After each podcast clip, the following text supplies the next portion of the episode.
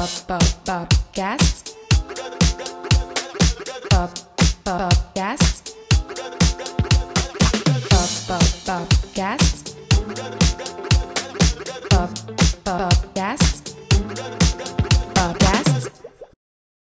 Hola amigos, bienvenidos a un nuevo episodio del podcast. Como siempre les saluda Maggie Mata, arroba la chica piso morada. Y hoy ando en un estilo super wild con estas greñas escachalandradas. No, bueno, en realidad no están escachalandradas las personas que me están consumiendo a través de YouTube, que son siete, que ya les conozco. Besos, Nicole. Besos, Alejandra. Besos, mami. ya todas las personas que me consumen a través de video, yo sé quiénes son y me dicen, yo me vacilo mejor verte la cara por tus expresiones porque eres demasiado expresiva. Y yo, ok. De resto, gracias a todos los popseros que me consumen a través de las plataformas de audio en Spotify, Google Podcasts, Apple Podcasts, etcétera, etcétera, etcétera. Entonces les comentaba que hoy tengo mi cabellera al estilo wild, pero no porque estoy espelucada o despeinada, sino que duré tres días con las trencitas que yo me hago para cuando no quiero que la humedad me afecte. Me las acabo de quitar y estoy fabulosa. Me siento como, ¿saben la película Entrevista con el vampiro cuando la niña, que no me acuerdo cómo se llama, yucu, yucu, yucu, esta actriz, bueno, ya saben, la catirita esta que es súper famosa, que tiene como mi edad, cuando se convierte en vampiro, que tiene los rulos como escachalandrados y de repente se le pone el cabello súper curly, precioso. Bueno, así me siento. Hoy estoy aprovechando las instalaciones de mi edificio para grabar este nuevo episodio del podcast que se está acercando a la última temporada o a los últimos episodios de esta temporada, que sería la tercera, para arrancar una cuarta súper renovada. Aquí de fondo pueden ver la librería en mi edificio, que de aquel lado está la librería, pero el setup del celular lo hice tan chévere que no quiero moverlo porque, ajá, luego más gira, con la tecnología se vuelve un 8, entonces lo dejo así. Aprovechando, eh, bueno, que uno paga con la mensualidad o la renta del apartamento un montón de espacios, eh, áreas verdes y áreas comunes y no le saca provecho. Entonces, esta última semana, que si con las asesorías que, que tengo en línea y una que otra reunión que tengo a través de la plataforma de Zoom, Ah, cuando me emperifollo y me maquillo, como verán, hoy no tengo ni una gota de maquillaje porque el cielo está precioso, la temperatura está divina y mi esposo y yo decidimos que vamos a pasar la tarde del domingo en la piscina mientras él hace su famosa parrilla, que a mí me ladilla la parrilla. No sé por qué, eso creo que es como un bloqueo que yo te tengo. Porque cuando yo era chama, sí, yo disfrutaba, o sea, a mí me gusta comer carne, me gusta comer pollo, me gusta comer chorizo, con chinazo y todo, pero eh, ay, no sé, a veces de verdad toda la parafernaria previa a hacer la parrilla me fastidia. Y mi esposo, si fuese por él, hiciera parrilla todos los santos días de la vida. Pero ya me estoy quitando ese bloqueo y entonces para aprovechar las instalaciones del edificio, uno que otro fin de semana que estamos libres, él aprovecha, baja, hace su carnita, uno come aquí. Yo tomo sol, pero nunca me he metido en la piscina y hoy lo voy a hacer, porque esta semana ando amante del agua. Saben que eh, estoy enamorada de la ciudad de Orlando, porque eh, así como hablaba hace un par de semanas con mi querida amiga Marta Pardo de Guapa Forever, que ella también vive por acá en la ciudad, todo el mundo encasilla Orlando con los parques, sea de Universal o sea de Disney. Y en realidad Orlando es mucho más y tienes un montón de actividades súper divertidas y súper familiares para, para entretenerte, sean vacaciones o sea para vivir acá.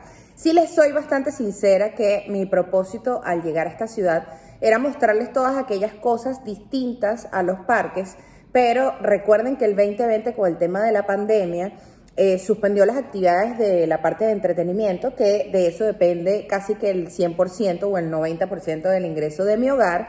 Mi esposo y yo hemos tenido que reinventarnos y rebuscarnos y ser muy inteligentes financieramente hablando para poder dar con actividades acertadas que nos permitan mantenernos y bueno, yo tengo que ser muy consciente con lo que hago y cómo invierto mi dinero.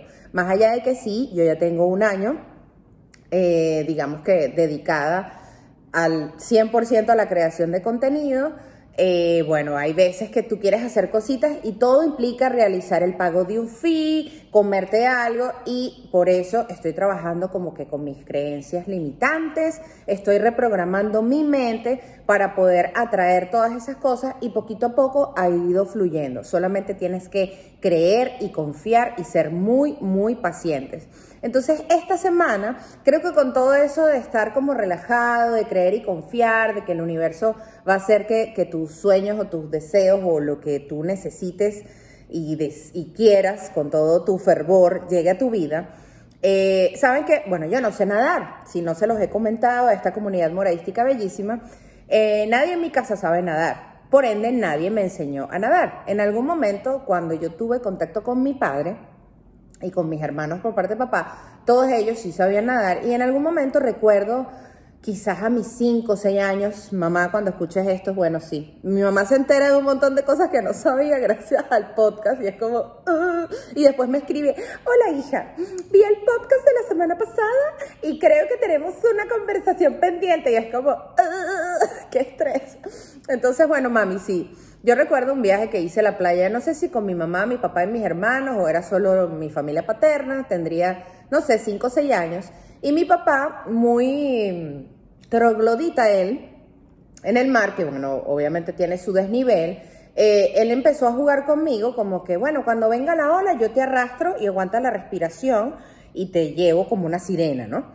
Eh, en ese momento yo recuerdo que fue divertido, yo tenía temor, pero creo que él, como con la intención de que yo me soltara y aprendiera a nadar, en algún momento me solté y tragué agua como una degenerada. Y eso me generó, creo que mi primer rechazo a la parte de- del océano, del mar, ¿no? Con respecto al temor de ahogarme, etcétera.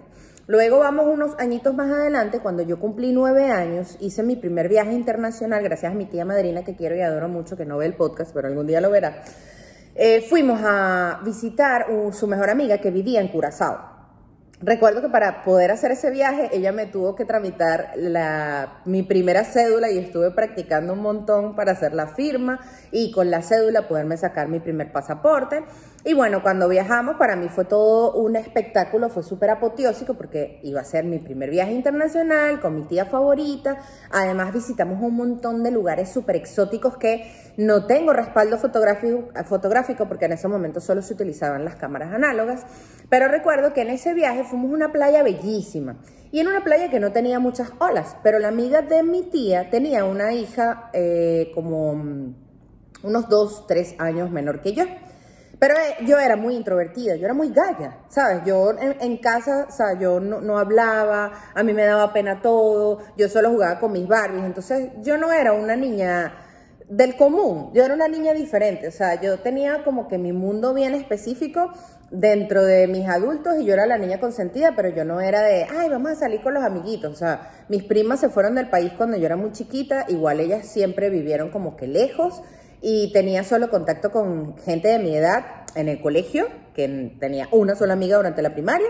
Y luego con, eh, yo tengo unas tías putativas que le digo las chicas doradas, las, eh, sí, las, eh, sí, las Golden Girls, exacto, las chicas doradas, que todas ellas, eh, bueno, en su mayoría no tuvieron hijos, eran las mejores o son las mejores amigas de mi mamá, que las quiero mucho porque fueron como mis tías, también me dieron amor, me dieron enseñanzas, me dieron valores, principios.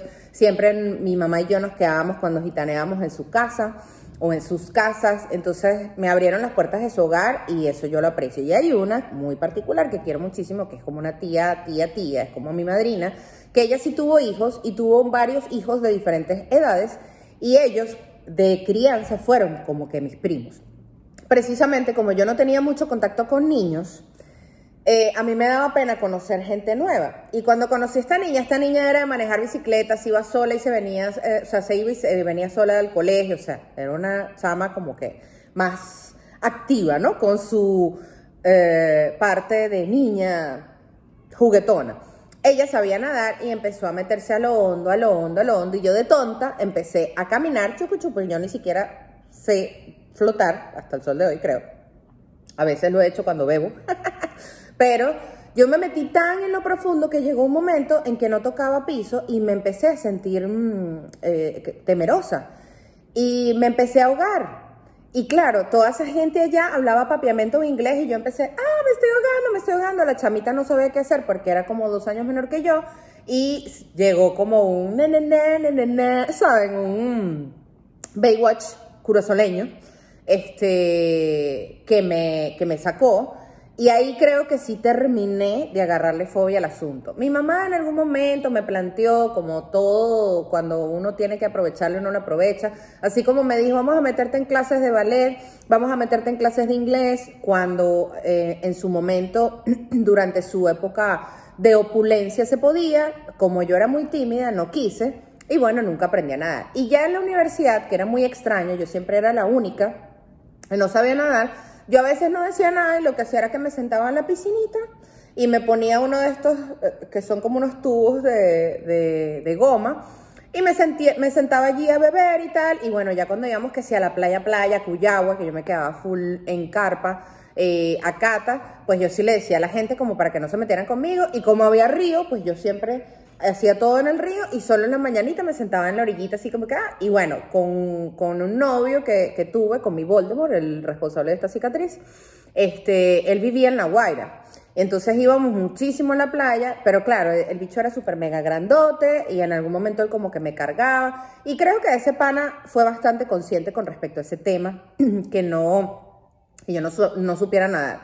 Entonces, desde que llegué a Florida, todo el mundo me dice, Magira, tienes que aprender a nadar porque con una emergencia, una cosa, uno no sabe. Es cierto, yo lo tengo como que presente, pero yo voy como que eh, abriendo nuevos mundos y enfrentando miedos y retos, porque efectivamente yo no sabía manejar, aquí al llegar a Florida empecé a manejar, pues no sabía hablar inglés, al llegar acá he hecho sopotorrocientos cursos, para poder comunicarme en inglés. No es que sea la más bilingüe, pero ajá, al menos puedo mantener ahorita una conversación que de hecho en Chicago fue brutal porque hablamos en inglés todos los días y cuando llegué hablando con mi roommate dije, epa, me sé nuevas palabras y tengo como que más fluidez. O sea que de verdad necesito estar muy cerca de personas americanas y conversar de tópicos que nos interesan.